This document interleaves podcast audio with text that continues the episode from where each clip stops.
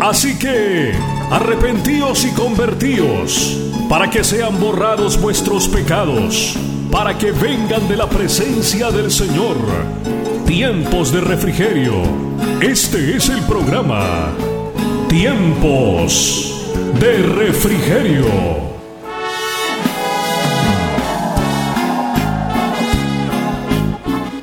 Gloria a Dios, aleluya, alabado sea el nombre precioso de nuestro Señor y Salvador Jesucristo. Les saludamos en esta hermosa noche a todos los hermanos, a toda la audiencia del programa radial Tiempos de Refrigerio. Que Dios sea bendiciendo la vida de cada uno de ustedes, de los amigos, de los familiares, de cada uno de los que están en sintonía a través de la aplicación de MixLR. Dios les bendiga grande, poderosamente. Ah, sean bienvenidos a este su programa radial Tiempos de Refrigerio donde estaremos tocando el tema La iglesia de Éfeso en Apocalipsis capítulo 2. Le invitamos para que si usted tiene su Biblia ahí cerca de usted, nos acompañe a través de la lectura bíblica en este tiempo en que estaremos meditando en el mensaje de la palabra de nuestro Dios Todopoderoso. El mensaje a la iglesia de Éfeso. Una vez más quiero dar la cordial bienvenida a mi hermano pastor Luis Doroteo de la iglesia Cristiana Manantial de Vida acá en Clearwater. Pastor Luis, bienvenido una vez más. Amén. El Señor le bendiga a todos y nos da gusto a todos los que nos está escuchando que toman su tiempo, apartan su tiempo para este momento. Y no es otra cosa, nuestra intención es que cada uno sea edificado en la palabra del Señor. Así que durante este tiempo y esta hora estaremos dando esta enseñanza. Me atrevo a, proponer o a comentar o a decir que después de la clase o después de escuchar la palabra, si tiene algún comentario o una opinión o una pregunta hacia el futuro, yo creo que con, toda esa confianza usted puede dejar su pregunta a través del pastor Bernal y entonces en la siguiente, en la siguiente clase pues eh, tomaremos en cuenta esas preguntas o, comentarios o opiniones y nuestro propósito otra vez es que todos sean edificados. Dios les bendiga y Dios les guarde y bueno, vamos a disfrutar esta hora que estaremos aquí. Amén. Gloria a Dios. Amén, amén, amén. Así es, alabado sea el nombre del Señor. Estamos aquí para que juntos aprendamos, ¿verdad? Lo que la palabra de Dios nos enseña. Bendito sea el nombre del Señor Jesucristo. Voy a pedir a mi esposa también que salude a la audiencia y ya estaremos dando inicio al estudio de la palabra de Dios en esta preciosa noche. Amén, hermanos. Dios les bendiga. Muy buenas noches. Damos toda gloria, toda honra a nuestro Dios por el privilegio que Él nos da de poder estar una vez más esta semana con la ayuda de Dios, ¿verdad? Que el Señor sea dirigiendo a nuestros pastores, guiándolos, ¿verdad? Para poder aprender cada día más de la palabra, ¿verdad? Y que podamos ponerlo en práctica de lo que agrade al Señor. Amén, hermanos. Dios les bendiga. Bienvenidos. Gloria a Dios. Bien, amados hermanos, vamos a dar inicio dándole lectura a la palabra de nuestro Dios Todopoderoso en Apocalipsis capítulo 2, verso 1. Bendito sea el Señor. En adelante voy a pedirle a mi esposa que le dé lectura a la palabra de nuestro Dios. Lo único que le pedimos al pueblo del Señor, que compartan ¿verdad? esta transmisión para que más personas también sean edificadas con el mensaje precioso de la palabra de nuestro Dios Todopoderoso. Apocalipsis capítulo 2 del verso 1 al verso número 7. Después le pido a mi hermano Pastor Luis, después de la lectura, que nos guíe en oración para presentar ¿verdad? el estudio de la palabra de Dios de esta noche, presentárselo a nuestro Dios Todopoderoso. Amén. Amén. La palabra de Dios se lee en el nombre del Padre, del Hijo y del Espíritu Santo. Amén. Escribe al ángel de la iglesia en Éfeso, el que tiene las siete estrellas en su diestra, el que anda en medio de, las, de los siete candeleros de oro, dice esto. Yo conozco tus obras y tu arduo trabajo y paciencia, y que no puedes soportar a los malos, y has probado a los que se dicen ser apóstoles y no lo son, y los has hallado mentirosos, y has sufrido, y has tenido paciencia, y has trabajado arduamente por amor de mi nombre, y no has desmayado. Pero tengo contra ti que has dejado tu primer amor. Recuerda, por tanto, de dónde has caído, y arrepiéntete, y haz las primeras obras, pues si no, vendré pronto a ti, y quitaré de tu candelero de su lugar si no te hubieres arrepentido.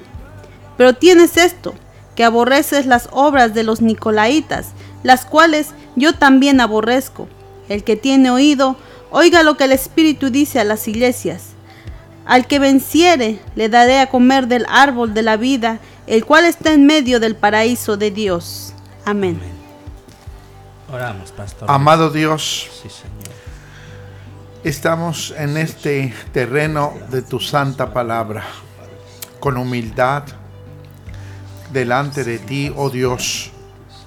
Si tú no nos iluminas, si tú no nos enseñas qué nosotros podemos dar, qué podemos nosotros enseñar. Nuestra fuerza humana, nuestra mente finita, todo está limitado, Señor. Dios, con todo nuestro corazón, venimos a ti, a la tercera persona de la Trinidad, que es el Espíritu Santo, para que nos guíe, para que nos enseñe, para que nos alerte en todo tiempo conforme a tu palabra. De tal forma, porque hay advertencia, hay de aquel que quita o hay de aquel que añade. Dios mío, en el nombre de Jesús, ayúdanos Señor, que cuando hablemos tu palabra con temor y temblor, sí Señor, con humildad, solic- solicitando siempre, siempre tu revelación, siempre la guianza del Espíritu Santo. Y bendigo a todos nuestros oyentes en este momento. Padre Santo, aleluya, edifícanos. Edifícanos, Espíritu Santo, edifícanos, edifícanos como el cuerpo de Cristo, como la iglesia de Cristo. Aleluya. Y te damos gracias en esta hora por cada uno de mis hermanos y principalmente por la familia Bernal que están aquí con esa pasión para poder llevar esta palabra a donde cada uno de nuestros oyentes se encuentran. En el nombre de Jesús. Amén y amén. Gloria a Dios. Alabado sea el nombre precioso de nuestro Señor y Salvador Jesucristo. Vamos a dar inicio, amados hermanos, como lo decía al comienzo nuestro pastor Luis Doroteo. Si usted tiene alguna pregunta, alguna duda en lo que se está compartiendo el mensaje de la palabra de Dios, anótelo, escríbalo, mándenoslo. Bendito sea el Señor y juntos, ¿verdad? Podemos nosotros, pues guiarles a través de la palabra de Dios, que es lo que la palabra de Dios enseña. Bendito sea el nombre del Señor Jesucristo. Entramos al mensaje de la iglesia de Éfeso, Apocalipsis capítulo 12, versículo 1. El mensaje que Cristo le da para su iglesia, para las siete iglesias. Bendito sea el nombre del Señor que se encuentran en Asia Menor. Es importante entender, amados hermanos, que estas cartas fueron enviadas a iglesias que existieron en ese tiempo. Bendito sea el Señor. Iglesias físicas que existieron allá en Asia Menor. La- las cartas fueron enviadas a esta iglesia. Dicho sea de paso, dicen que estas cartas no solamente se leía a la iglesia que era enviada, sino que se leían a todas las iglesias también. Lo, lo que nos da a entender es que es enviado a una iglesia local, pero también esto se aplica para la iglesia en general de Jesucristo.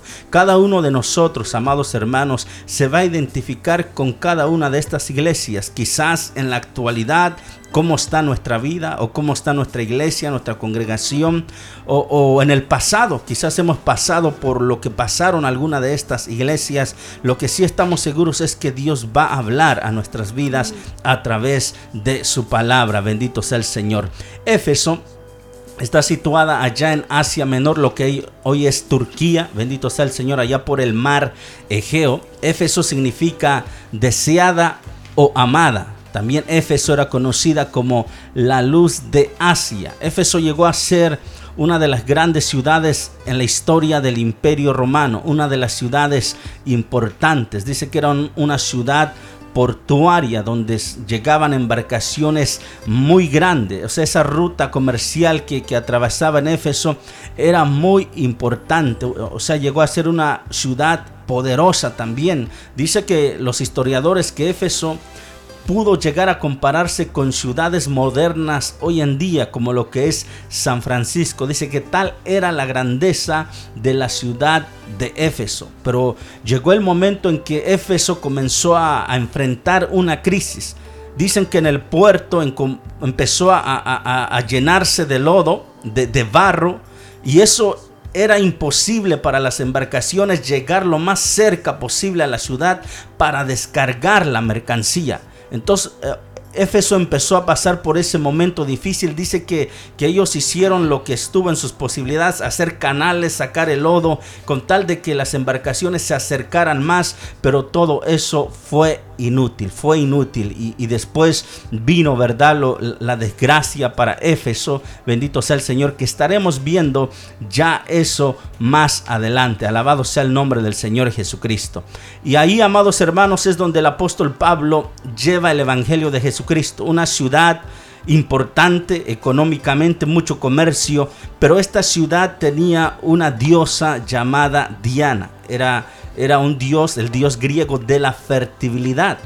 Dicen, cuentan los historiadores que esta deidad de la diosa Diana o conocida también como Artemisa no era originaria de Éfeso, sino que los ciudadanos de Éfeso adoptaron esta deidad. ¿Por qué? Porque les prometían que los que adoraran a esta diosa iban a tener riqueza, iban a tener prosperidad y tanto era eh, la devoción que le tenían a esta diosa que dicen, amados hermanos, que alrededor del año 300 antes, antes de Cristo, bendito sea el Señor, dice que se destruyó el templo de, esa diosa y lo volvieron a, construir de una manera este, magnífica, más mejor que antes, y de esa manera ellos demostraban su devoción. Y, amados hermanos, este, este templo de la diosa Diana dice que tenía sacerdotisas sacerdotisas que hoy, hoy día el comentarista dice que no habiendo otra palabra mejor para escoger, el comentarista le llama que eran prostitutas.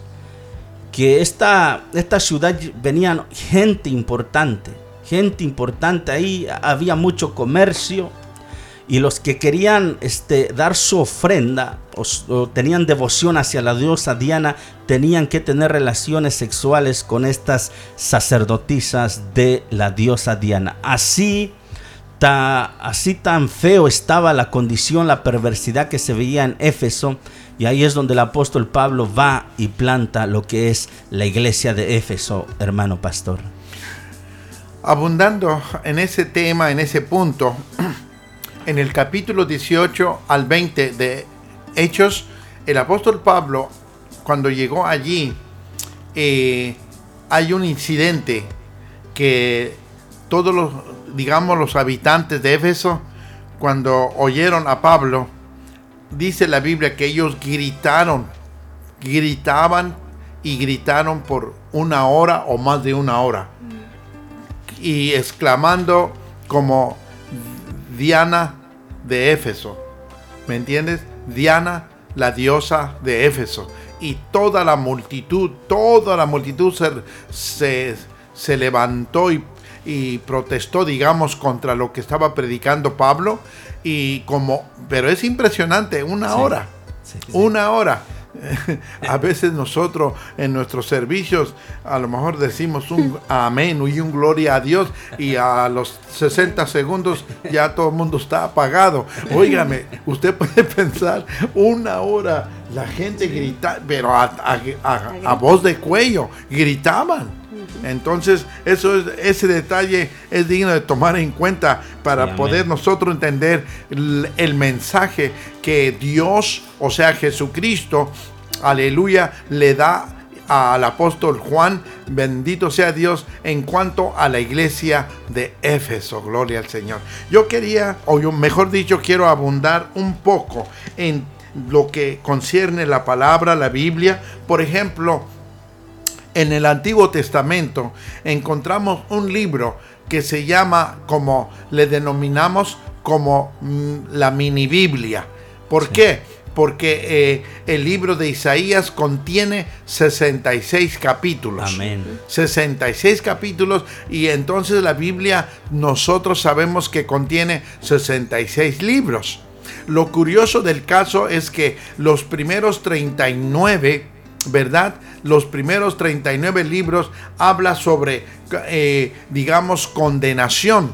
¿Por qué? Porque por la condición de la nación de Israel y luego después el resto 27 libros entonces ya habla sobre consolación y sobre amén una eh, en el futuro verdad una esperanza y de esa manera termina hasta el capítulo 66 de allí también encontramos el libro de Daniel el libro de Daniel también se conoce como, ¿verdad? Como el Apocalipsis. ¿Por qué? Porque el apóstol Pablo recibe palabra, recibe revelación o interpretación aún lo que este rey llamado Nabucodonosor había tenido. Y bueno, encontramos en el capítulo 12, ya al final, del libro y las revelaciones que el profeta Daniel recibe y ve todo lo que acontece y lo más impresionante aquí, en, dentro de todos esos capítulos, el,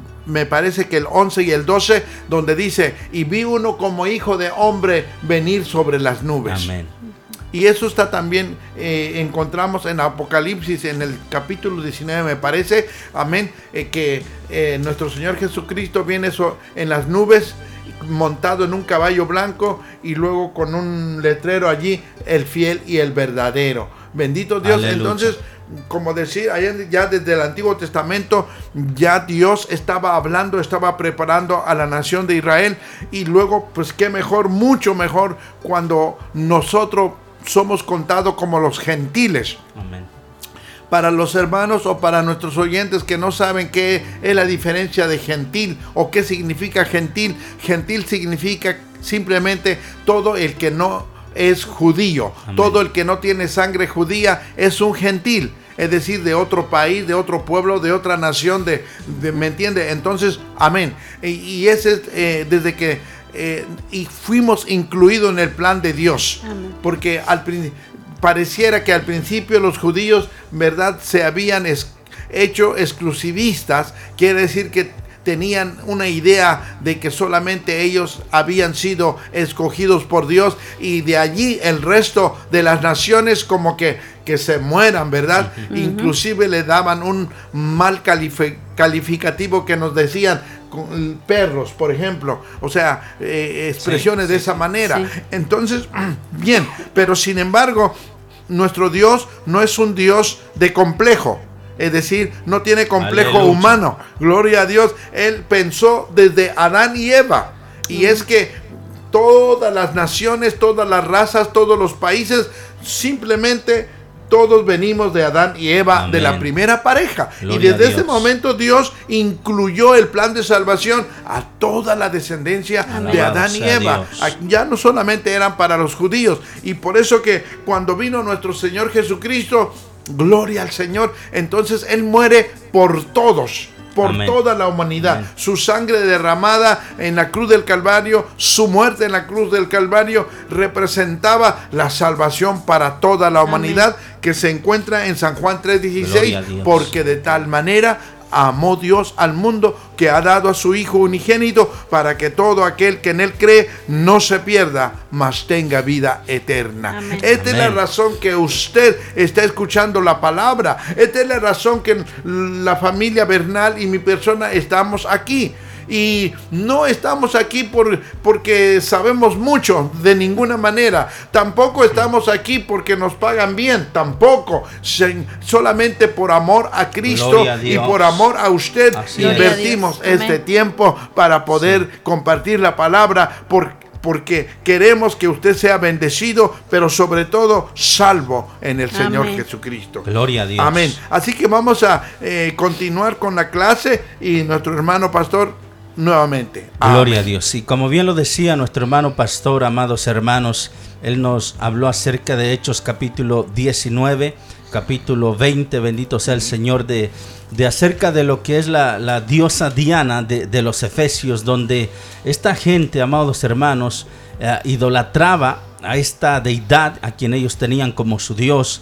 Y, y ellos se dieron cuenta del peligro de que se predicase el Evangelio, porque, porque Pablo, los primeros cristianos empezaron a predicar en contra de la idolatría. Y hubo un hombre que se dio cuenta de que corría peligro su religión, corría peligro su economía, y entonces por eso hicieron ese grande alboroto. Vamos a pedirle a nuestra hermana Dalila que se puede leer Hechos capítulo 19, verso 23 al verso 28. Amén.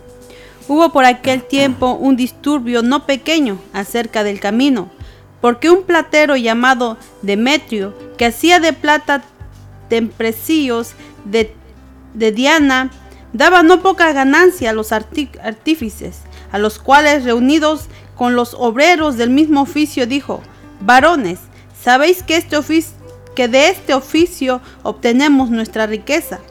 Pero veis y oís que este Pablo, no solamente en Éfeso, sino que en casi toda Asia ha apartado a mucha gente con persuasión diciendo que no son dioses los que se hacen con las manos. Y no solamente hay peligro de que nuestro negocio venga a desacreditarse, sino también que el templo de la gran diosa Diana sea estimado en nada, y comience a ser destruida la majestad de aquella a quien veneramos toda Asia y el mundo entero.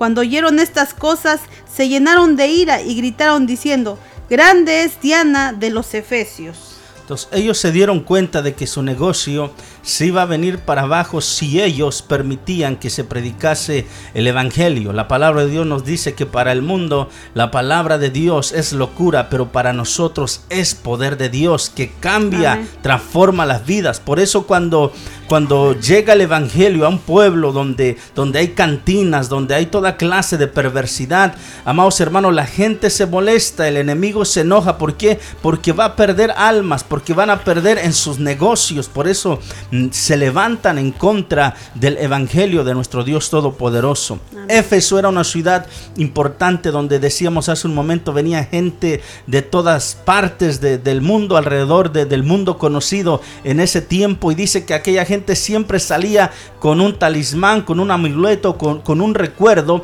hecho de plata o de otros metales preciosos. O sea, que de eso vivía la gente ahí, fabricando ídolos. Y, Pablo empezó a predicar en contra de los ídolos. Entonces, queríamos dar un poco acerca de, lo que los historiadores dicen para que entendamos cómo estaba el ambiente eh, en que Cristo le envía es la, la, carta a la iglesia de Éfeso en Apocalipsis capítulo 2. Y de esta manera damos paso a nuestro hermano Pastor Luis Doroteo para entrar ya ahí, yo creo, en el primer punto. Amén. Sí, amén. Bueno, ya hemos introducido, ya hemos em, eh, hecho un poquito de, digamos, de historia, bendito sea Dios. Entonces encontramos que el apóstol Juan recibe esta revelación, ¿verdad? Eh, eh, los estudiosos o los teólogos afirman algunos que este libro de Apocalipsis fue escrito en el año 64. Otros, nosotros estamos de acuerdo entre el año 90 y 100. Y ah, bendito Dios. Pero, amén. Esa es la fecha más o menos que se pretende que se hizo. Ahora, cuando Juan este, recibe la revelación, hay algunas recomendaciones de parte de nuestro Señor Jesucristo. Gloria a Dios. Lo que ves. Lo que ves quiere decir en el presente. ¿Qué estaba viendo el apóstol Juan? ¿Cómo era la condición de la iglesia en general? ¿Cómo estaba? Lo que ves. Tenía que escribir lo que era pasado. Cuando habla del pasado es desde el momento que fue llamado como apóstol, es decir, en el tiempo de Jesucristo hasta ese momento en el año 100 pasado. Y luego que ha de venir futuro, entonces el Señor empezó a darle revelación lo que ha de acontecer en el día de mañana, es decir, en el futuro. Gloria a Dios. Entonces Juan escribe acerca de las cosas que has visto pasado, las cosas que son presente, las cosas que han de ser después de esta, y es decir, futura. Bendito sea Dios. Dios. Gracias Señor. Entonces vamos a entrar definitivamente al texto. Eh, yo quisiera que, si todavía tienen la cita de Hechos, Ajá, la- eh, léame los dos versículos. Solo quiero dar un detalle para nuestros oyentes que nos están ah, escuchando. Amén. Hechos 19. O yo le digo a dónde 19. detener porque eh, quiero que mencione esta 23 frase. en adelante. Ok. Hubo por aquel tiempo un disturbio no pequeño acerca del camino. Hasta ahí. Eh, para que entienda el camino. Amén. el camino. Hubo una cierta discusión acerca del camino. Lo que está diciendo aquí es que en ese tiempo no se conocía como hoy en día que los que reciben a Cristo, los que conocen de Dios, le dicen cristianos. Pues en ese tiempo no se usaba ese término todavía y es la razón, pero se conocía como lo del camino. Ahora, algunas veces yo he pensado por qué le pusieron o le denominaron lo del camino. Porque Jesucristo una vez dijo, yo soy el Amén. camino y la vida y la verdad. Sí. Y nadie viene al Padre sino es a través de mí. Amén. Será por lo que dijo Jesús, cualquiera que sea. Pero eso es lo que quiero que usted entienda por esa discusión sobre el camino. En otra palabra, sobre los cristianos o el cristianismo. Amén. Gloria a Dios. Esto es todo, allí en ese punto. Eh, entonces, lea otra vez el primer verso de, Apocalipsis 2. ajá, donde leyó al principio. el que- Amén. ajá. Escribe al ángel de la iglesia en Éfeso, el que tiene las siete estrellas en su diestra, el que anda en medio de los siete candeleros de oro, dice esto. Hasta ahí.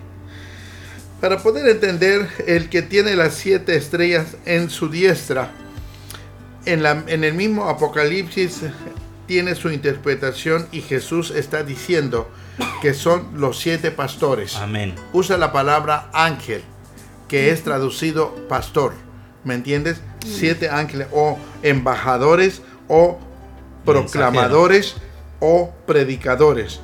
Son los siete pastores y es de cada una de las iglesias que se menciona aquí en el capítulo 2 y 3.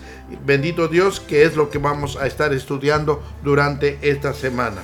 Y también dice, el que anda en medio de los siete candeleros de oro. Dice esto.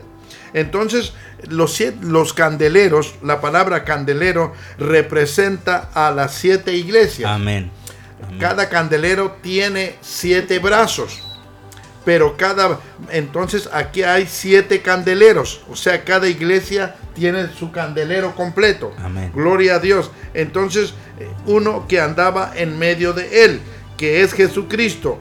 Eh, siempre Jesucristo está en medio de su iglesia. Gloria a Dios, En medio de su iglesia. Y Jesucristo siempre está allí para velar, para cuidar, para fortalecer. Aleluya. Y por eso dice que está en medio de los candeleros. Bendito sea Dios. Ya dijimos, siete estrellas representado y está a la diestra, quiere decir, en sus manos.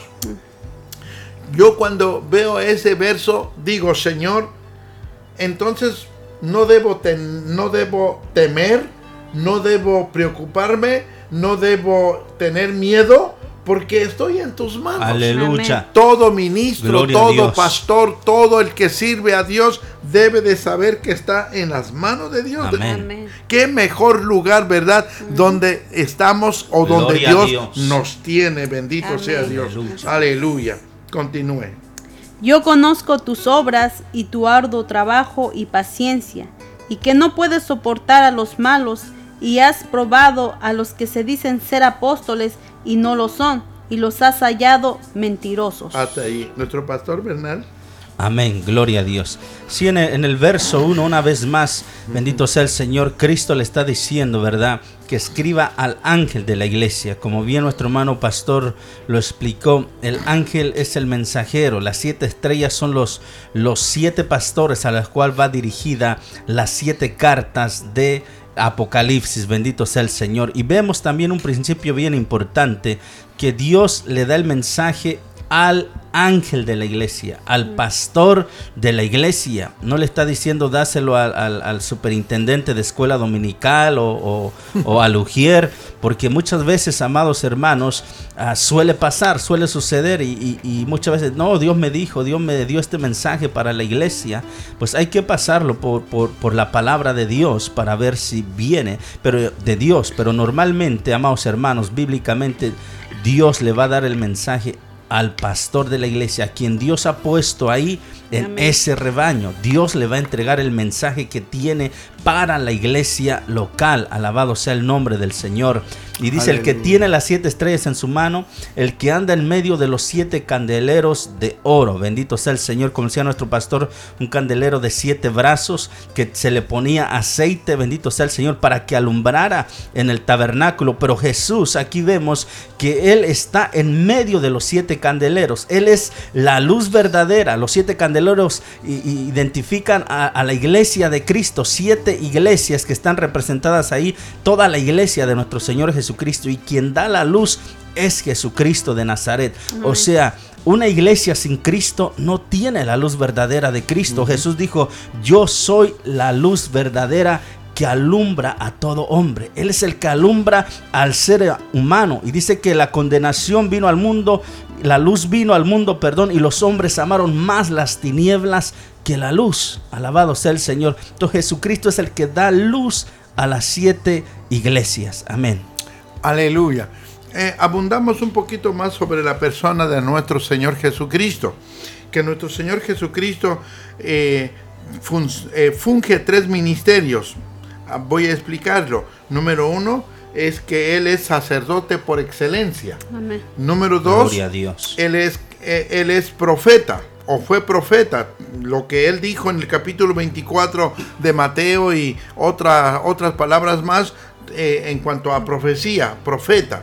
Y luego entonces al final el juez de todos. Amén. Bendito sea Dios. Ahora, centrémonos aquí, que él andaba en medio de los candeleros. Él es, eh, esto nos hace recordar la figura del Antiguo Testamento, que el único, sa- los únicos que podían entrar en el lugar santo y el lugar santísimo, primeramente eran los sacerdotes Amén. en turno para, para poder, como dijo nuestro pastor, para poner más aceite a- a- al candelero lámparas. que estaba allí, a poner pan, el pan de proposición que estaba en la mesa y luego también el altar de incienso para que nunca se apagase. Las 24 horas tenía que estar encendida Amén, y prendida, amén, sí. que significa el incienso significa la adoración de toda la iglesia al Señor y es día y noche.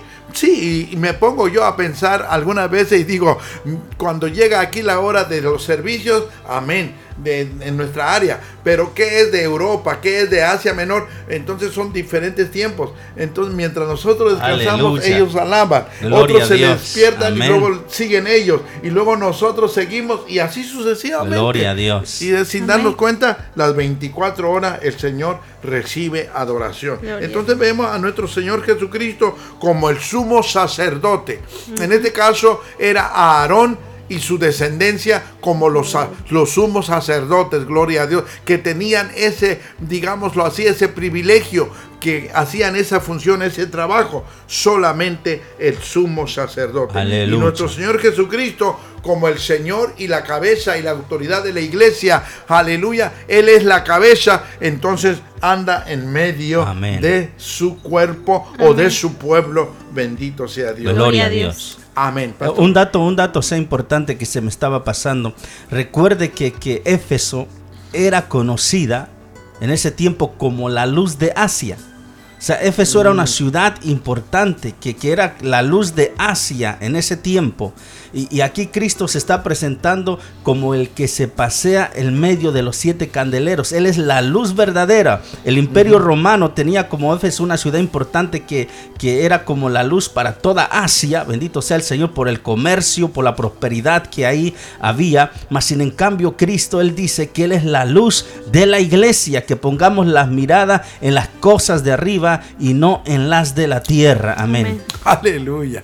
Gloria a Dios. Qué, qué bien. Y, y también añadiendo un poquito sobre ese mismo punto, es que eh, en el sentido de lo que acaba de decir el hermano, es que era un- una ciudad o un puerto de mucho comercio, es decir, que era como una luz en la economía. Sí, exacto. Y, y- y en la religión, pues era esta, este, este dios o esta diosa Sí. que se llamaba Artemisa. Esa era la luz hablando de religión. Claro. Sin embargo, cuando llega Jesucristo o Aleluya. cuando el Evangelio llega, el reino de Dios en algún lugar, pues entonces Jesucristo anda Gloria también en medio y Él es la Amén. verdadera luz. Amén. Él es la Alabado verdadera luz. Dios. Bendito sea Dios para su pueblo, aleluya, para los que le aman. Bendito sea Dios. Entonces quisiéramos que otra vez lea el último verso donde quedó. Amén. Yo conozco tus obras y tu arduo trabajo y paciencia, y que no puedes soportar a los malos, y has probado a los que se dicen ser apóstoles y no lo son, y los has hallado mentirosos. Hasta ahí. Si es verdad que en, este mensaje de Éfeso representa también en el, primi- en el primer periodo de la iglesia primitiva. Sí, amén. ¿Verdad? Los primeros Eh, sí. 100 años. A los primeros 100 años. Gracias, hermano. Entonces, eh, eh, si es así, gloria al Señor, entonces vemos aquí que nuestro Señor Jesucristo los halaga en el sentido de que ah, han trabajado mucho y luego en cuanto a doctrina ah, lo han hecho bien y han encontrado a los que aparentaban ser apóstoles y no lo son. Y has sufrido y has tenido paciencia. Bueno, ellos pasaron por grandes procesos. Ah, Yo creo que más adelante vamos a tocar la razón por qué, aleluya, eh, ese primer amor se apagó. Sí. Vamos a explicar allí esa parte o desde ahora tal vez se dice por la historia, eh, amén, que eh, uno de los defectos que tuvo la iglesia primitiva es por falta de celo misionero. Eso fue todo. Alabado la falta de Dios. fe, la, eh, sí, el trabajo misionero. Entonces eh, allí fue donde se enfriaron. Se enfriaron porque, como diciendo, bueno, ya Jerusalén está, ya está evangelizada. ¿Me entiende? Bueno, Samaria ya está evangelizada. Felipe, el evangelista, andaba por allá. Y el apóstol Pablo, bueno, ya hasta llegó hasta, hasta Antioquía. Bendito Dios. Sin em- y eh, luego dice la historia que los evangelistas, los predicadores que eran netamente judíos, pues solamente le predicaban a la, a la comunidad judía, pero no a los gentiles. Y así hasta ahí llegaba todo. Ese era su, como decir, ese era su mundo. Pero como Jesucristo no solamente quería salvar a los judíos, sino también a todos los gentiles, será, esta es la razón que hace esta amon- amonestación. Bueno, vamos a continuar y vamos a abundar más sobre ese tema. Pastor Bernal. Alabado sea el Señor.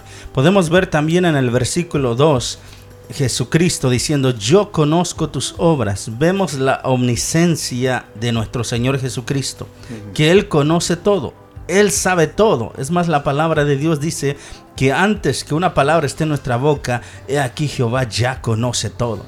Él, él le dice, Él se presenta a la iglesia y dice, yo conozco tus obras.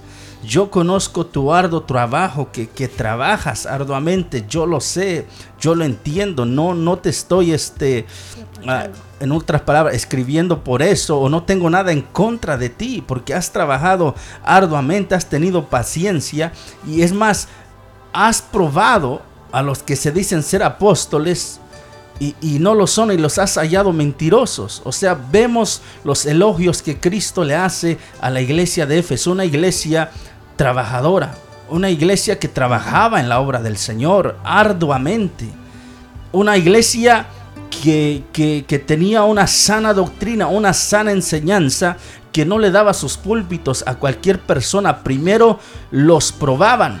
Ah, la palabra de Dios nos enseña, ¿verdad? Claramente que, que primero hay que probar, bendito sea el Señor, para, para que seamos presentados como buenos obreros que no tiene de nada de qué avergonzarse, que trazan bien la palabra del Señor. Ellos probaban a, a los que se decían ser apóstoles antes de darle el púlpito.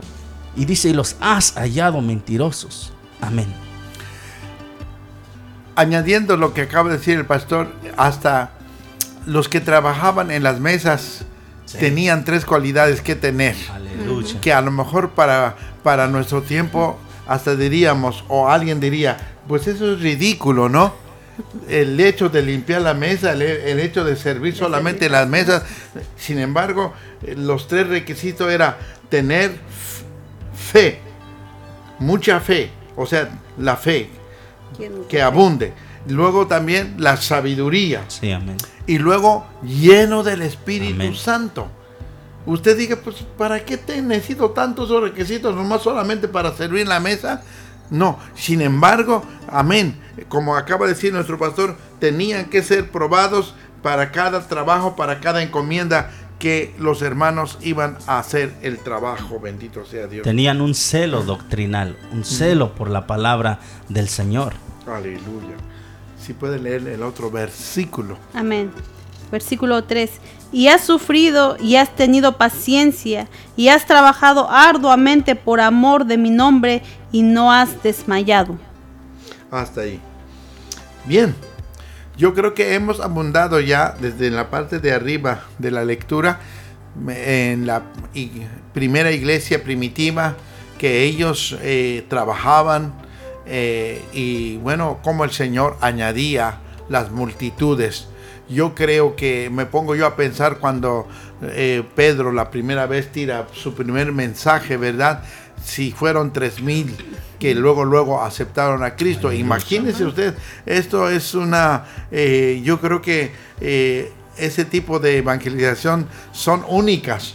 Pues, Muchas veces, amén, pero nosotros entendemos que es que el Espíritu Santo estaba obrando y como acababa de morir, o sea, de ser crucificado nuestro Señor Jesucristo, todo estaba bien fresquecito en la mente de los oyentes de- del apóstol Pedro. Amén. Entonces, por eso ellos dice, y fueron confundidos y luego ellos preguntaron, ¿qué debemos de hacer? ¿Qué es lo que nosotros debemos de hacer? Pues ya son, Pedro, el apóstol solamente le dio un pequeño empujoncito. Pues arrepiéntanse, pues arrepiéntanse, entreguen su vida a Cristo. Y gloria al Señor por eso, ¿verdad? Sí, amén. Bendito sea Dios. Así que vemos esa esa perseverancia vemos pero claro solamente Dios es el que el que dice dónde dónde dónde está débil o dónde falta bendito Dios porque eh, eh, el ojo humano yo creo que no alcanzamos a mirar pero como Jesucristo es omnisciente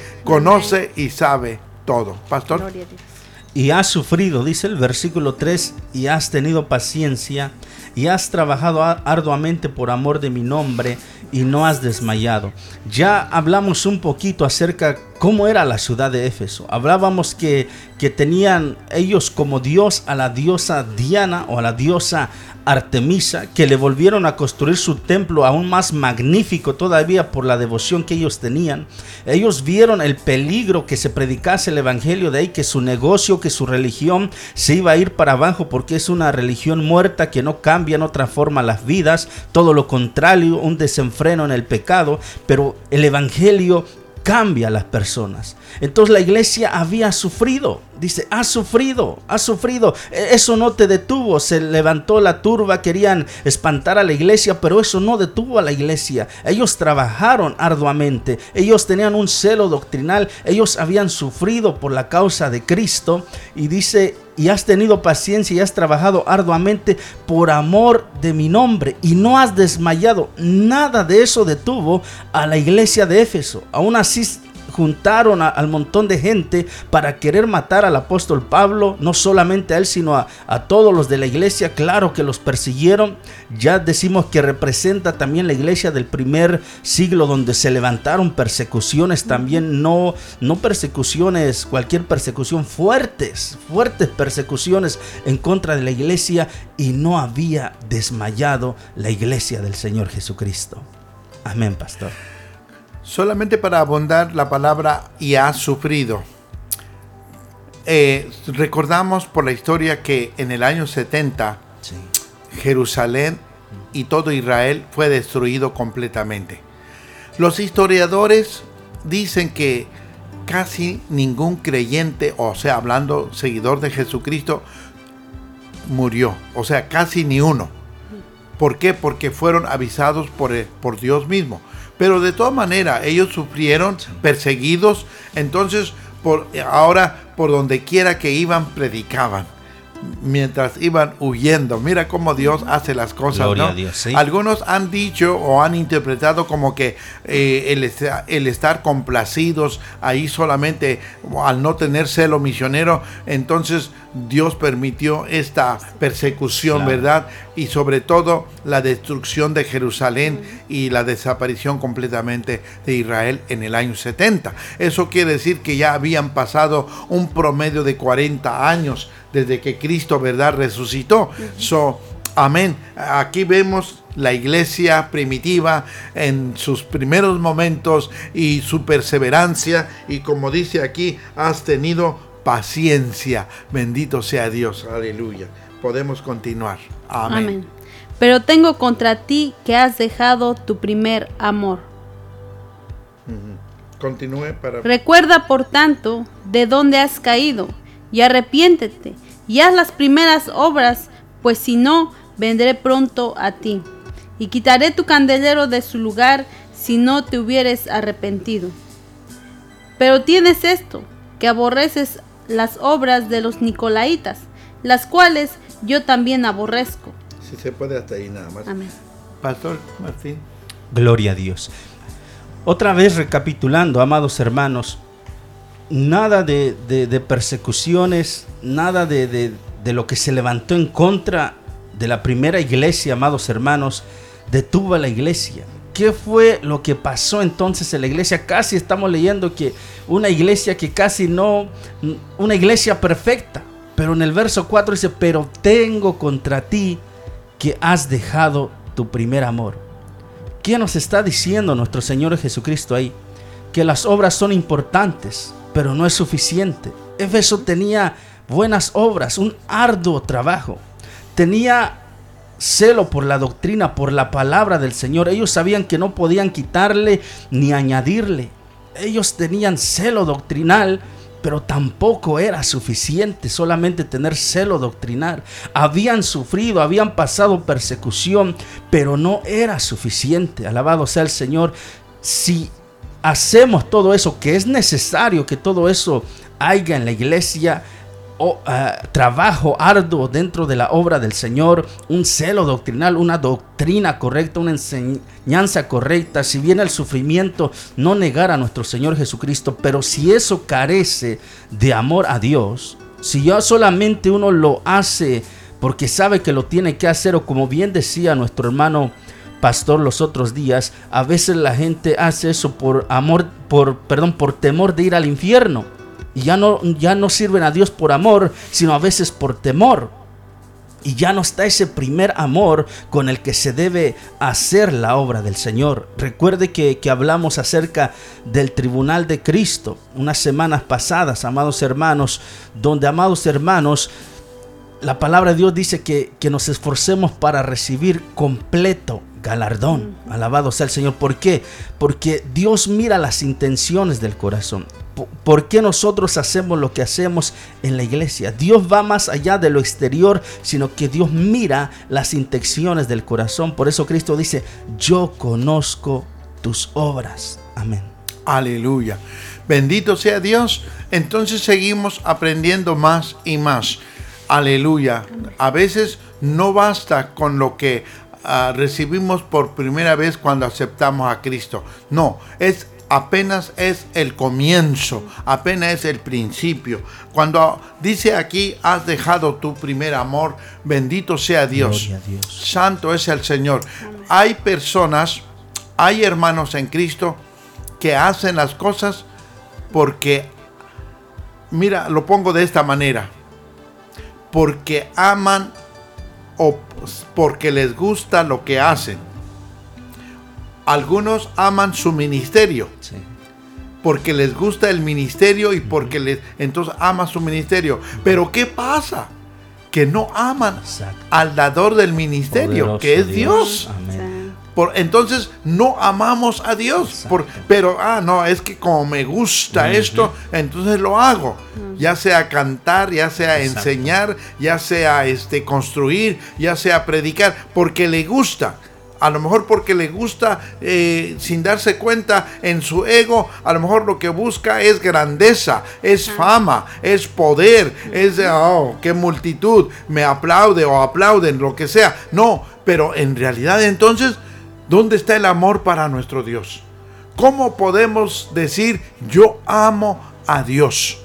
¿Cómo puedo decir, o sea, eh, en qué me baso en, este, eh, en, en ese punto? ¿Cómo podemos dar gloria a Dios? Entonces, en el Antiguo Testamento, allá por el libro de números, me parece, hay una ilustración que nos puede servir. Cada joven, cada joven que se reclutaba al ejército, entonces, cuando ese joven se casaba, entonces los primeros tres años no tenía que ir a la guerra, Amén. sino tenía que quedarse en casa porque está recién desposado para con su esposa estar. Amén, por los primeros tres años. Yo he oído esta palabra y esta frase que dice, antes de ir a la guerra, primero hay que amar. Antes de ir a la guerra, primero hay que amar usted puede obedecer y usted puede hacer muchas cosas, pero si no amas a Dios, ¿de qué sirve entonces todo lo que vamos a hacer? ¿O de qué sirve que estás corriendo demasiado y al final, eh, por ejemplo, a lo mejor no viene al caso, pero, pero tiene que ver con este punto.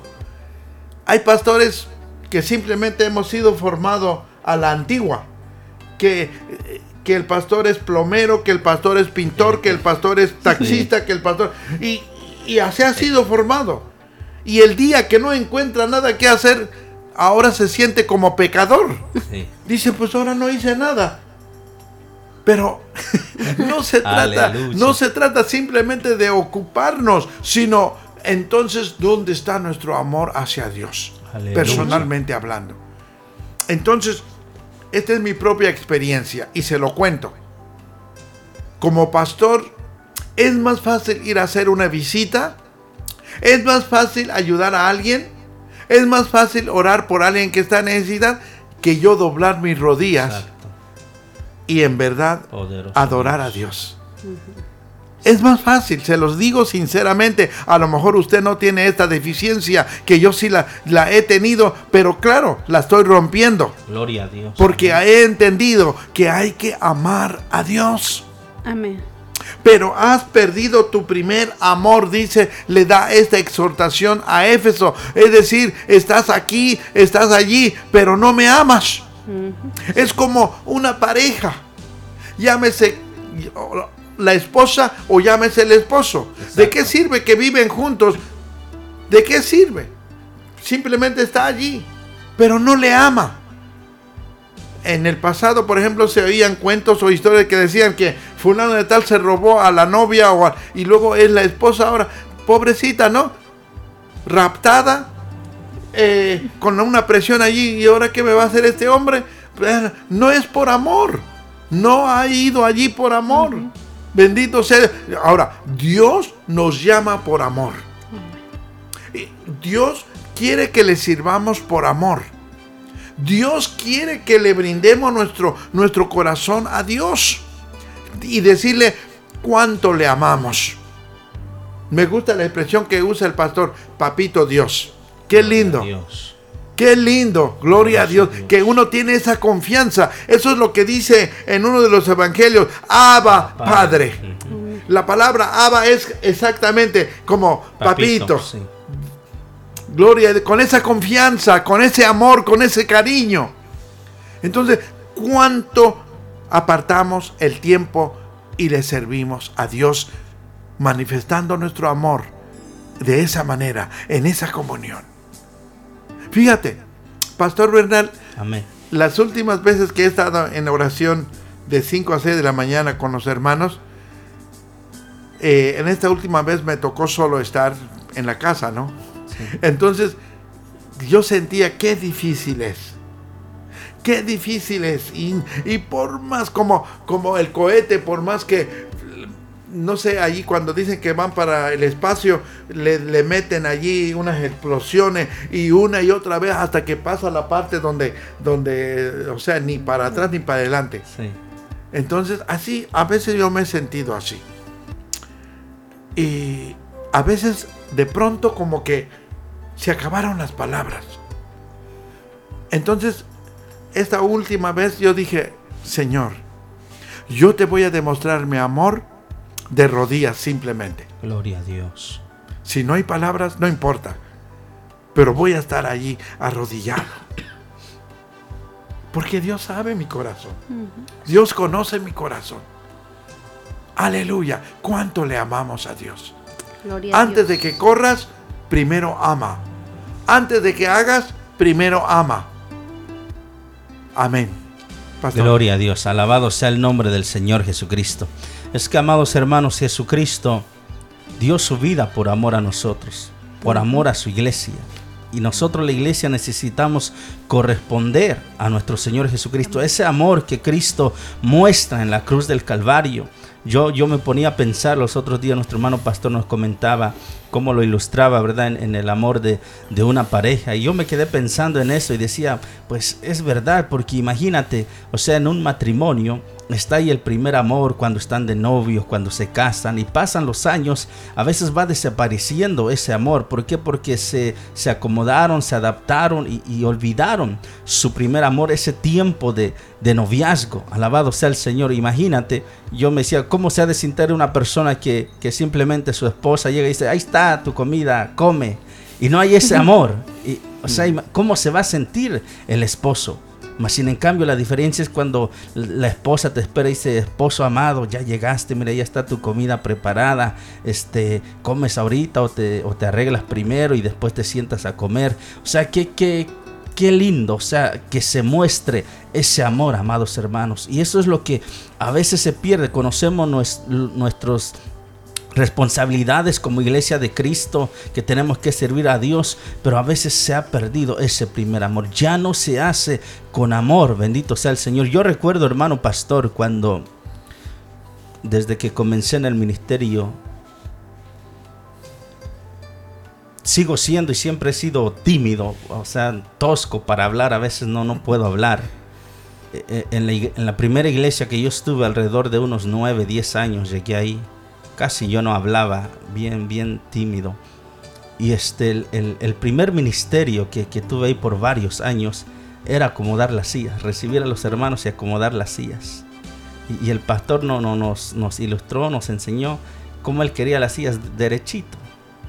Y así me esforzaba por muchos años que las, las sillas estuvieran derechitas ahí. Y yo me gozaba. Y yo nunca decía, no, yo quiero estar en el púlpito, yo quiero, nunca pasaba por mente, yo era feliz, contento de que podía servir a mi Señor de esa manera. Y yo quería continuar, seguir haciéndolo siempre, porque es un privilegio servir al Señor, amados hermanos. Pero qué, qué, qué triste cuando a, a veces uno, como dice, se enamora del ministerio y no de Jesucristo. Ese es el peligro que, que, que, que uno corre, que uno puede tener. Bendito sea el Señor. Recuerde que la luz que alumbra las iglesias es Cristo Jesús. Si nosotros dejamos a Cristo, Él nos va a dejar también. Pero si nosotros le buscamos, si nosotros nos acercamos, nosotros le vamos a encontrar a Él también. Por eso valoremos el privilegio que Dios nos da de servirle en su obra. Cualquiera fuese el ministerio. Yo antes de, de la pandemia, yo pasé por una experiencia bien bonita donde hermanos de la iglesia se acercaron, hermanos nuevecitos. Por eso es que Cristo dice, recuerda las primeras obras, recuerda tu primer amor, porque cuando uno acepta a Cristo está en ese primer amor. Y yo siempre lo he creído, si uno lo mandan al África, uno se va sin pensar por amor a Cristo. Alabado sea el Señor. Y este se acercan estos hermanos y dicen, pastor, nosotros queremos servir en la iglesia, aunque sea para limpiar los baños, pero nosotros queremos ayudar en, en algo. Y eso, amados hermanos, uno alaba y glorifica al Señor, porque Amén. ese debe ser el sentir del pueblo de Dios. Amén. Cualquiera fuese el ministerio que uno tenga, uno tiene que hacerlo para el Señor y no para los hombres. Amén. Amén. Sí puede leer el último verso, creo, ¿no? Sí. El que tiene oído, oiga lo que el Espíritu dice a las iglesias. Al que venciere, le daré a comer del árbol de la vida, el cual está en medio del paraíso de Dios. Amén. Abundando nuevamente en los versos Bendito sea Dios. Aleluya. Hoy en día, a lo mejor es mi propia mi propio concepto. Hoy en día, hablando de la congregación, hablando de los hermanos, a veces hay personas que cometen ciertas cosas que, o sea, que son pecados y, y como que, como que los toma en poco. O sea, después de que pecaron, después de que hicieron, y luego simplemente se incrustaron otra vez en la iglesia y, y a cantar Sí, y, sí. y a todo, y, y sin embargo no se han arrepentido Exacto. por lo que fue o por lo que hicieron. Y, y- y- y entonces, eh, esto es lo que está diciendo aquí. Fíjate, el enfriarse espiritualmente, el dejar de adorar a Dios, aquí dice, arrepiéntete. Arrepiéntete de donde has caído. Entonces, cuando el hombre o cuando la persona no hace un arrepentimiento, es decir, no reconoce su falta, esa persona quiero entender que no puede crecer espiritualmente hasta que hasta que arregle esa, esa parte. Porque sin arrepentimiento nadie nadie entra en, Exacto. Amén. en la patria celestial.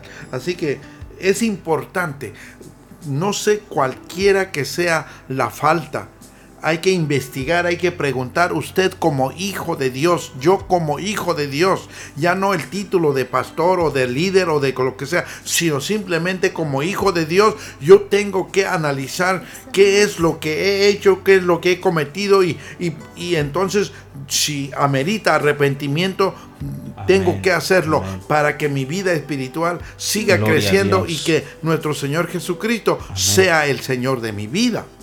Bendito Gloria a sea Dios. Dios. Pero por eso dice, por tanto, por tanto, Recuerda. De recuerda, sí, y aleluya.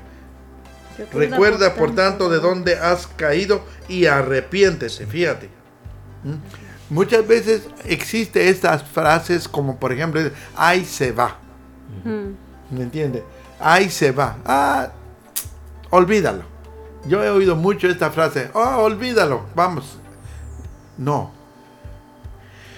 Cuando hablamos de reconciliación, hay unas, hay unos, unas pautas, hay unos pasos que hacer. Cuando, di, cuando la persona dice, a lo mejor he pecado contra ti, Dios, eso está mal hecho. ¿Por qué no dices de una vez, Señor, pequé contra Amén. ti? Como el hijo pródigo, he, he fallado, he pecado contra ti. Y punto. No es que a lo mejor, no es que ella tuvo la culpa, o es que él, o sea, busca a otra persona a quien culpar para que. Entonces, eso no es arrepe, eso no es arrepentimiento, eso no es reconciliación.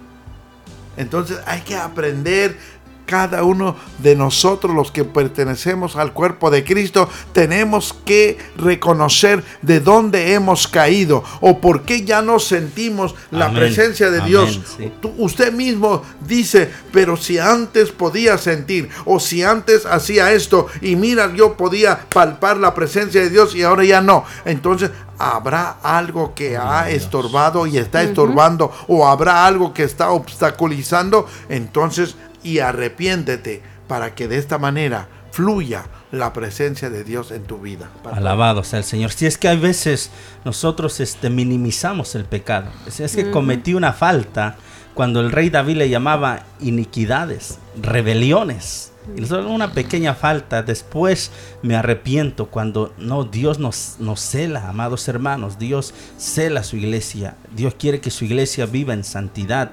Yo recuerdo cuando mis primeros años como cristiano, uno sin conocer mucho de la palabra del Señor, pero Dios sabe cuando alguien le ama, cuando alguien quiere hacer su voluntad, amados hermanos, y Dios ministra nuestra vida.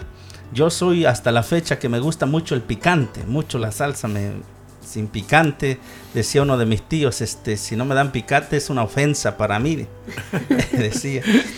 Y yo tenía la costumbre antes de Cristo en mi vida, yo tenía la costumbre que iba a los 7-Eleven después del trabajo saliendo bien cansado, bien sudado, pasaba y me compraba un vaso de refresco con hielos y siempre compraba un, un, hot dog. Y ahí en las 7-Eleven antes había, no sé, ahora bolsitas de salsita. Y, este, yo, yo agarré bolsas de salsa y como me gusta mucho, pues llené mis bolsas y, y me subí a mi carro y ahí con mucho calor, sudando ahí el del tráfico de Tampa para acá. Y, y yo hacía algo, amados hermanos, que, que, siempre lo hacía cansado de mañana, de tarde. Le subía la música ahí, a las alabanzas en mi carro, iba cantando. La gente me iba como loco, yo creo que iba hablando ahí solo. Y cuando me subí al carro con, con las bolsas de salsa y todo eso, no pude cantar. Le subí a la música y no pude cantar. Ya venía aquí, allá, cruzando la 60 y, me pregunté, pero ¿por qué no puedo cantar? ¿Qué me pasó? Y, sentí como Dios me ministró mi vida y dijo, eso que tú trajiste, eso es robar. Tú pagaste por un hot dog y por unas cuantas salsas, pero lo demás que trajiste, eso es robar. Y lo que hice, me tuve que regresar otra vez, manejar para atrás, dejar eso. Le dije a la tienda, discúlpeme, perdóneme, pero yo llevé de más, discúlpeme. No, no hay problema, llévatelo. Pero hasta que no dejé eso ahí, volvió el gozo. Y mm. pude seguir cantando y alabando al Señor. Entonces, a veces quizás no nos damos cuenta, pero hemos ofendido a Dios. Hemos contristado al Espíritu Santo de Dios. Por eso la Biblia dice, recuerda por tanto de dónde has caído y arrepiéntete. A las primeras obras, las primeras obras cuando nos entregamos a Cristo, cuando hacíamos todo para Cristo, para agradar a Cristo, ah, sin interesarnos quién nos mirara, si nos mira el pastor o no nos mira, sino que hacíamos todo para agradar a Cristo solamente eh, en nuestra vida.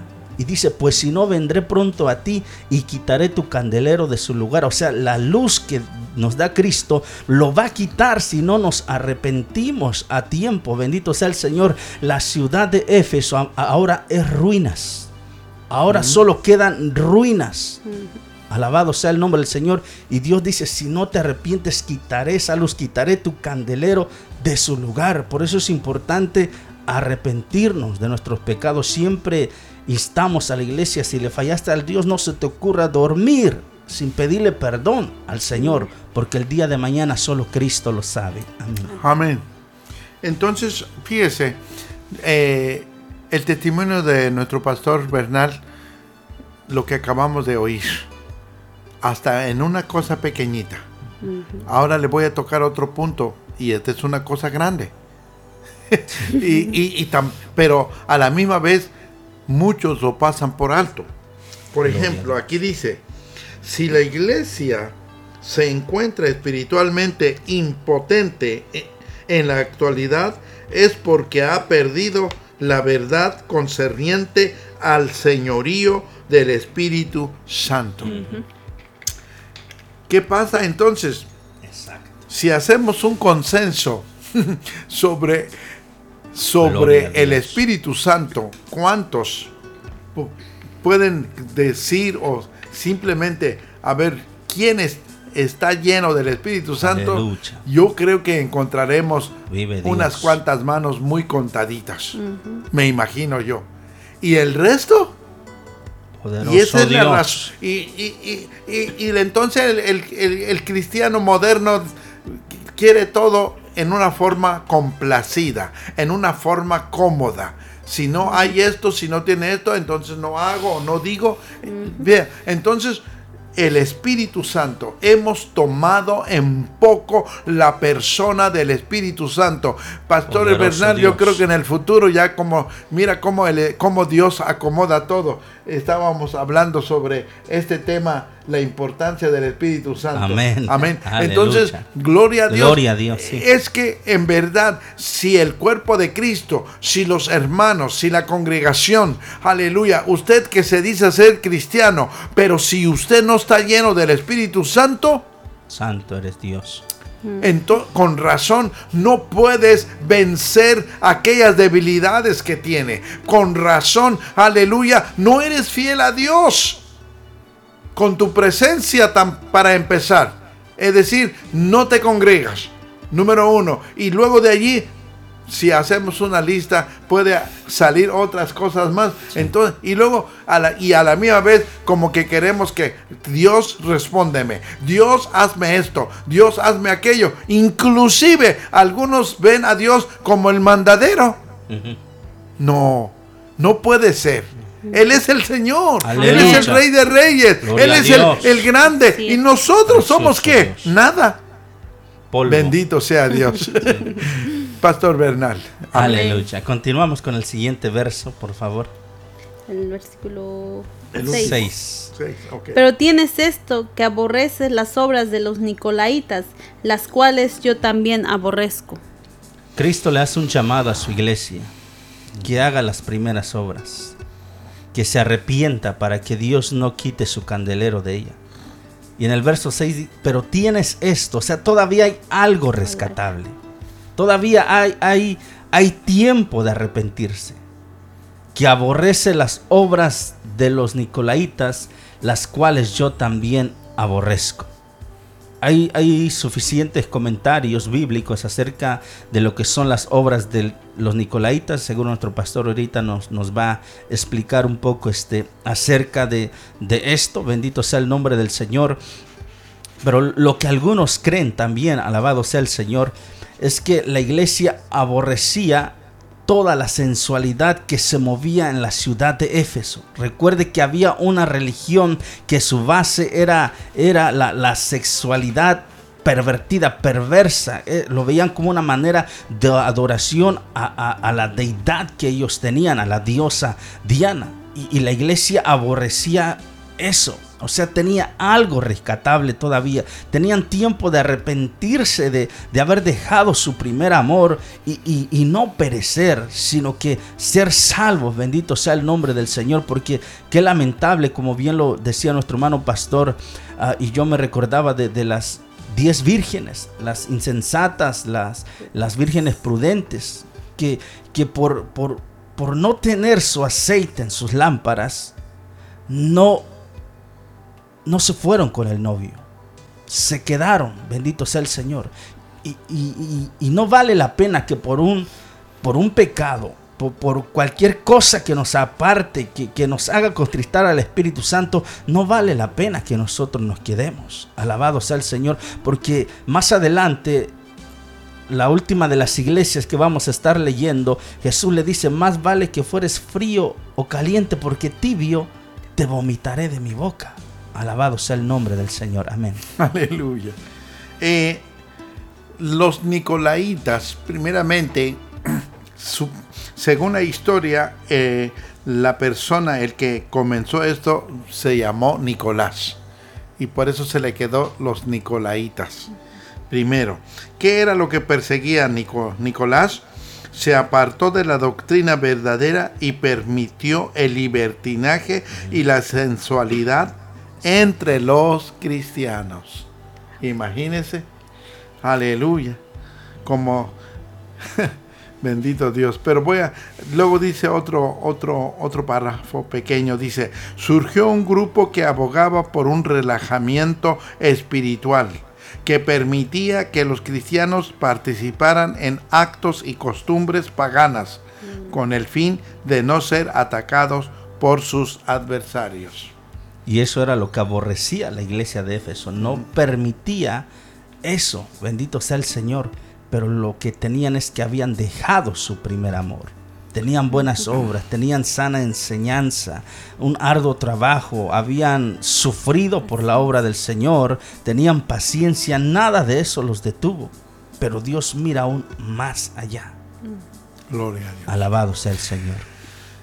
En cualquiera que sea la razón aquí lo que dice, eh, pero simplemente cuando dice un eh, relajamiento espiritual, me viene a la mente lo siguiente.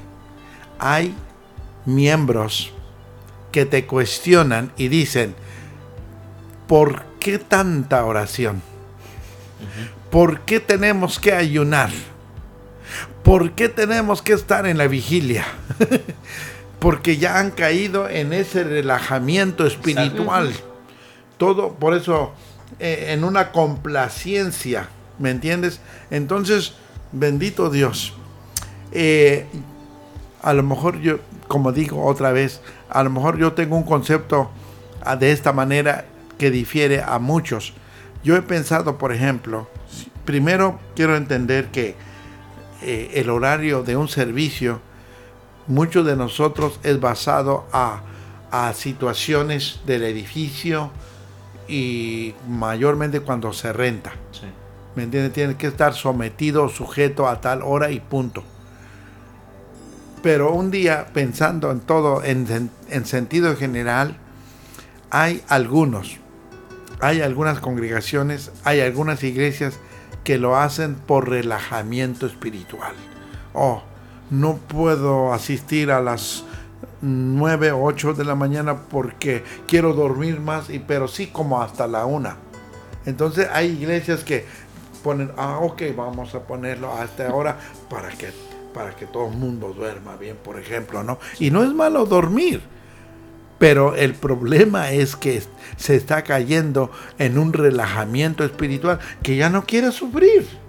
No, porque me voy a desvelar. No, porque es que no puedo esto y no tengo. Pero entonces los nicolaitas de esta manera se desviaron. Y dice aquí los historiadores pues que él había sido un buen cristiano al principio, pero entonces se desvió y asimismo y un grupo de gente más. Y asimismo, vea, yo creo que nuestro tiempo es parecido a ese tiempo. Vea que de pronto alguien toma una bandera y, hay mucha gente que va detrás de esa bandera. Y aunque está torcido o lo que sea, allí van. Pero bueno, otra vez, esta es la razón. El relajamiento espiritual nos puede conducir a qué? A fracasos. Vamos a tomar como ejemplo Israel, allá en el tiempo de los jueces. En el tiempo de los jueces, Israel, cada tribu debía de dominar y de vencer, según el territorio que les tocaba, vencer a todos los que los habitantes de ese territorio. ¿Qué, ¿Qué, hacían o qué hicieron? O mejor dicho, ¿qué no hicieron los israelitas? Que no los echó, que no los acabó. Quedó incompleta la victoria y más tarde se convirtieron en aguijón hacia ellos. Eso fue el ángel de Jehová que les dijo, por cuanto no lo hicieron, por cuanto no lo echaron o por cuanto no los vencieron, entonces ahora va a servir como aguijón en vosotros. Entonces, asimismo, cuando dejamos de orar, cuando dejamos de congregar, cuando todo estos son ejercicios espirituales, con razón al rato, simplemente no queremos saber nada en cuanto al orden espiritual. ¿Y por qué? Porque ya nos apartamos como los nicolaitas. Pastor Bernal. Gloria a Dios. Vamos a culminar con el último verso, el verso 7. El que tiene oído, oiga lo que el Espíritu dice a las iglesias. Al que venciere, le daré a comer del árbol de la vida, el cual está en medio del paraíso de Dios. Amén. Gloria a Dios. Vemos eh, eh, las palabras de ánimo que nos da nuestro Señor Jesucristo para levantarnos, para hacer las primeras obras. Si todavía usted tiene esa sensibilidad del Espíritu Santo, escucha, sabe que Dios está hablando a su vida, está hablando a nuestras vidas, que escuchemos, que entendamos lo que el Espíritu Santo está diciendo a la iglesia de Cristo hay que salir victoriosos, hay que salir vencedores. Nos espera, dice, el fruto del árbol de la vida que está en medio de la ciudad. Bendito sea el Señor de la nueva Jerusalén. E, ese árbol que da que da sus doce frutos al año, al mes, bendito sea el Señor, para los hijos de Dios. Una promesa para los hijos de Dios allá en el paraíso. Jesucristo dijo, no se turbe vuestro corazón ni tenga miedo, creéis en Dios, cree también de mí. En la casa de mi Padre muchas moradas hay. Jesucristo fue a preparar moradas, no hecha por manos de hombre, sino por Dios mismo, cuyo arquitecto es Dios mismo. Bendito sea el Señor. Levantémonos, pueblo del Señor, animémonos los unos a los otros. Hay que ponernos a cuenta con nuestro Señor Jesucristo. Hay que volver a las primeras obras. Mientras nuestro hermano pastor compartía, me venía a la mente Dicen que los cristianos de, años atrás, amados hermanos, iban a las vigilias porque muchas veces ponemos como pretexto el trabajo. Es que tengo que trabajar mañana. Dice que los cristianos hace unos años llevaban su lonche ya para de camino después de la vigilia irse al trabajo. Alabado sea el Señor. O sea, hacerlo por amor a Dios. Que, que, que, que, esa hambre de servir a Dios, esa hambre de escuchar la palabra de Dios, esa hambre de ser llenos del Espíritu Santo de Dios vuelva a nuestras vidas. Bendito sea el Señor. Estamos viviendo tiempos importantes. Bendito sea el Señor. Donde, amados hermanos, tenemos que estar calientes y no tibios. Amén. Aleluya. Pues eh, en la suma total de todo el mensaje de Efeso, creo que llegamos a esa comprensión de que la iglesia debe de estar siempre lleno del Espíritu Santo. Porque el Espíritu Santo es el que ahora mismo es eh, el que ministra, el que está en la función, aleluya, de, de que la iglesia tenga comunión con el Padre y con el Hijo. Bendito sea Dios. Así que no tomemos en poco la persona del Espíritu Santo, Aleluya. sino que es todo lo contrario. Anhelemos, deseemos, Señor, todo, toda vez que doblamos rodilla, toda vez usted puede volver a decir, Señor, yo quiero nuevamente a tomar esa agua. Yo quiero nuevamente a la presencia del Espíritu Santo. Lléname, Señor. Lléname, Señor. En el nombre de Jesús de Nazaret, aleluya. Sé fuerte, sé valiente, como le dijeron a Josué, aleluya. Pero la única manera para poder conquistar y para poder, aleluya, alcanzar la meta porque nuestro Señor nunca nos abandona, porque mira, Éfeso le dijo, aleluya, le dio promesas, le dio promesas, bendito sea Dios. En otra palabra, no, Dios no, no desechó así simplemente porque sí, no, sino le dio promesas para volver otra vez, o sea, animarlos, aleluya, de, bus, de buscar ese primer amor. Gloria a Dios. Alabado sea el Señor Jesucristo. Bien, amados hermanos, amigos, todos los que están sintonizando, hemos llegado al final de, de este tema, el mensaje a la iglesia de Éfeso. Bendito sea el Señor. Y pues queremos orar, queremos orar a nuestro Dios Todopoderoso. Si hubiese alguno, ¿verdad? Que Dios habló a su vida, yo creo que Dios nos ha hablado a todos. Bendito sea el Señor. Si hubiese alguno que, que, ha perdido ese primer, a Dios, ese primer amor a Dios, quizás tienes un ministerio, quizás estás sirviendo a Dios en algún área a donde te congregas. Pero quizás dices, pero es que ya no, ya no siento a Dios en mi vida, ya, ya, ya no, ya no canto a Dios como yo le cantaba antes. Yo sé que tengo que ir a la iglesia, tengo un ministerio, sé que lo tengo que cumplir, que llevar a cabo, pero no siento el amor de Dios. He perdido ese primer amor, esa pasión con lo cual yo hacía lo que hacía para agradar a mi Dios. Ya quizás uno simplemente lo hace como por compromiso, para quedar bien con el pastor, con, con, con el liderazgo de la iglesia, pero ya no con el Señor. Pero hoy Dios está tocando a la puerta de tu corazón.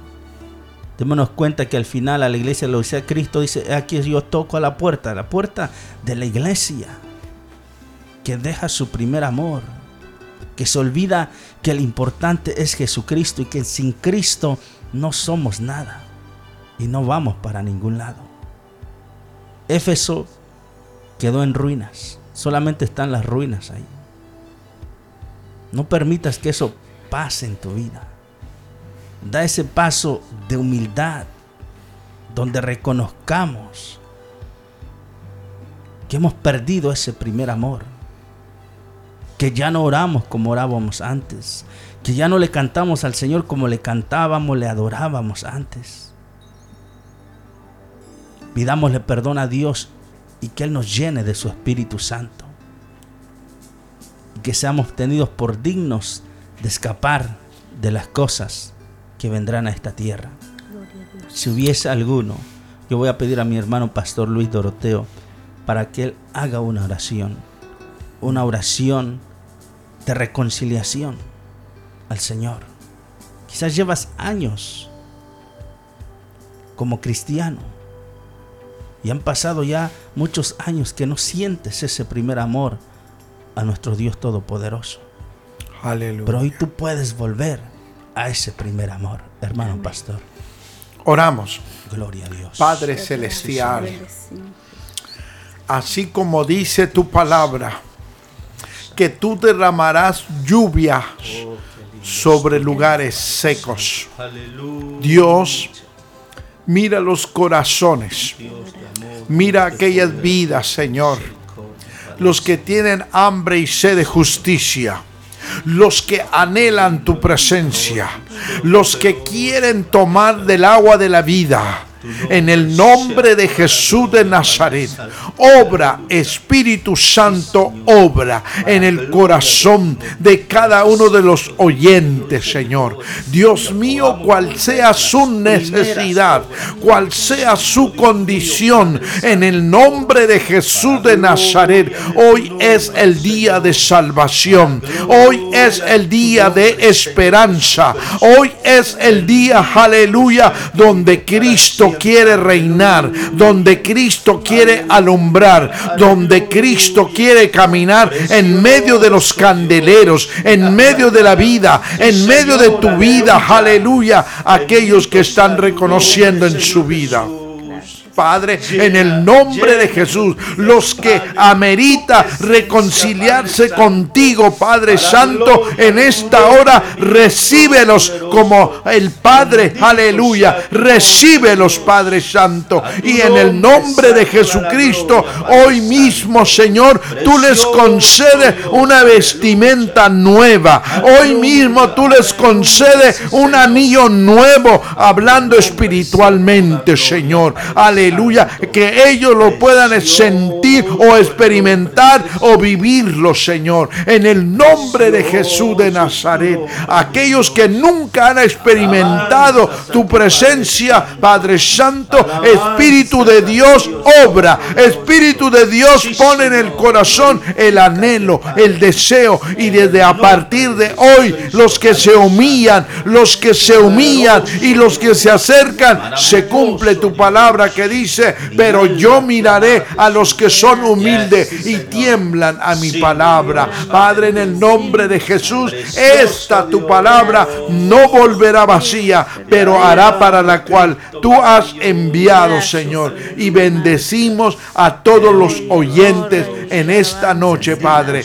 Gracias por tu misericordia, gracias por tu amor y bendecimos este ministerio, Señor, que se transmite tu palabra, la fortaleza para la vida de nuestro pastor Bernal, para nuestra hermana Dalila, Señor, y todos sus seres queridos, en el nombre del Padre, del Hijo y del Espíritu Santo. Amén y amén. Gloria a Dios. Alabado sea el nombre de nuestro Señor Jesucristo. Bien amados hermanos, pues le agradecemos a Dios primeramente y a ustedes de que están conectados todavía a esta hora. Nos extendimos, bendito sea el Señor, pero no podíamos cortar el mensaje porque yo sé que Dios iba a hablar a nuestras vidas. Así que le felicitamos, amados hermanos, los que están en MixLR, los que están en el Facebook Live, a Lolis García, a John Mendoza, a Eric Doroteo a Reina Coelho, nuestro hermano Oscar Trejo hasta Simapán Hidalgo, nuestra hermana Gabriela Vascajay, nuestro hermano Rogelio Charres, nuestra hermana Rufina Bernal, a Víctor Rodríguez, nuestra hermana Patricia Trejo, nuestra hermana Esther Hierba Fría, nuestro hermano Modesto Rivera, nuestra hermana Norma Delfín hasta allá, hasta California, que Dios le bendiga. Alabado sea el nombre del Señor Jesucristo, nuestro hermano Paulino de Millón. Dios les bendiga a todos, amados hermanos, los que nos escuchan por MixLR. Gracias, amados hermanos, el día de mañana, con la ayuda del Señor. Si Cristo no viene, vamos a estar tocando el mensaje a la iglesia de Esmirna, una iglesia sufrida, amados hermanos, que sufrió persecución. A las 9 de la noche, con la ayuda de nuestro Dios Todopoderoso, estaremos transmitiendo una vez más. Solamente nos queda pues darles las gracias. Voy a pedir a mi esposa que nos despida en oración, o sin antes que nuestro pastor Luis Doroteo también salude a la audiencia. Y también les invitamos para que visiten la página de la Iglesia Manantial de Vida donde nuestro hermano pastor él está subiendo mensajes de la palabra de Dios que ellos graban ahí en, ahí en la congregación. La página personal también nuestro hermano pastor como Luis Doroteo, lo van a escuchar, encontrar Luis Doroteo. para que usted visite la página y siga alimentándose del mensaje de la palabra de nuestro Dios Todopoderoso. Un saludo para toda la audiencia, hermano pastor. Bendecimos a todos los hermanos, bendito sea Dios, y, y gracias por, por estar o tomar su tiempo, bendito Dios, eh, en esta hora. Eh, esto nos motiva para poder seguir haciendo este programa, ¿verdad? Y, y, impartiendo, compartiendo la palabra del Señor. Le esperamos lo más pronto posible, ya lo dijo nuestro pastor, mañana se continúa la clase y hasta nuevo aviso, ¿verdad? Aleluya. Si hay cambios, pero mientras tanto, allí estamos y con ustedes también. Dios les bendiga y Dios les guarde. Gloria a Dios. Amén, hermanos. De mi parte, igual Dios les bendiga y gracias por acompañarnos en este momento juntos a través de la palabra de nuestro Dios. Voy a dejar a mi esposa que les salude y nos va a guiar con una oración de gratitud a nuestro Dios por este tiempo. Amén. Amén, hermanos, pues que el Señor les bendiga a cada uno. Damos gracias a Dios porque nos permi- permitió una vez más salir al aire, ¿verdad? A través de, de, de la radio y que Dios sea usando día a día a nuestros pastores para alabanza de su nombre. Pues vamos a darle gracias a Dios. Dios bendiga a cada uno de nuestros hermanos que estuvieron en sintonía, que, de, que la palabra pues sea de bendición para sus vidas. Amantísimo Dios y Padre que estás en gloria, te damos gracias Señor Jesús. Gracias por tu amor, por tu bondad, por tu misericordia hacia nuestras vidas, oh Dios amado. Porque Señor nos das el privilegio, Señor, de poder, Señor, compartir de tu palabra, oh Dios. Gracias por los vasos que usted está usando, Señor. Sigue usando, Señor, la vida de tus hijos, Señor. Tus siervos esforzados, Padre, sigue Oh, bendito guiándolos, Padre. Bendiga a sus familias, Señor. Bendice la vida de nuestro pastor Luis Doroteo, Gracias, Padre. Padre. La vida de su esposa, de sus hijos, Padre. Llévalo con bien hacia su hogar, Gloria Padre. Que usted sea con él día a Sí, día, Padre, Padre renovando sus fuerzas, Padre. Sabemos que como humanos nos cansamos, pero usted ha de renovar nuestras Sí, fuerzas Padre cada Santo. mañana, oh Dios amado. Ayuda, Te doy gracias por la vida de nuestro pastor Martín, Padre. Sigue usando su vida, Padre. Sigue dirigiéndolo, Sí, Señor, con el poder de tu Espíritu Santo, Obra, Padre. Porque sabemos que separados Sí, de usted nada podemos hacer, oh Dios. Bendiga a cada uno de nuestros Gloria hermanos que están en sintonía, Padre. Usted conoce sus necesidades, Oh, sus peticiones, Padre. Que usted sea, Señor, con ellos, mi Dios amado. Glorifícate, Señor, en sus vidas, Padre, y ayúdanos a perseverar Sí, hasta el fin, oh Dios amado, porque tu palabra dice que el que persevera hasta el fin, este será salvo, oh Dios. Aleluya. Danos la fuerza, danos la fortaleza, Espíritu Santo, Gracias, sé con nosotros, guiándonos, porque tu palabra nos dice que tu Espíritu Santo nos guiaría a Gloria toda a verdad y a toda justicia, oh Dios amado. Gracias, oh Dios, nos ponemos en tus manos, Señor, y a usted le damos toda gloria, toda honra y toda alabanza, Oh, porque solo Dios. usted lo merece. Gracias, Amén. mi Dios. Gracias, amén Dios. y amén. Bendiciones, hermanos. Gracias. Dios les bendiga, amados hermanos.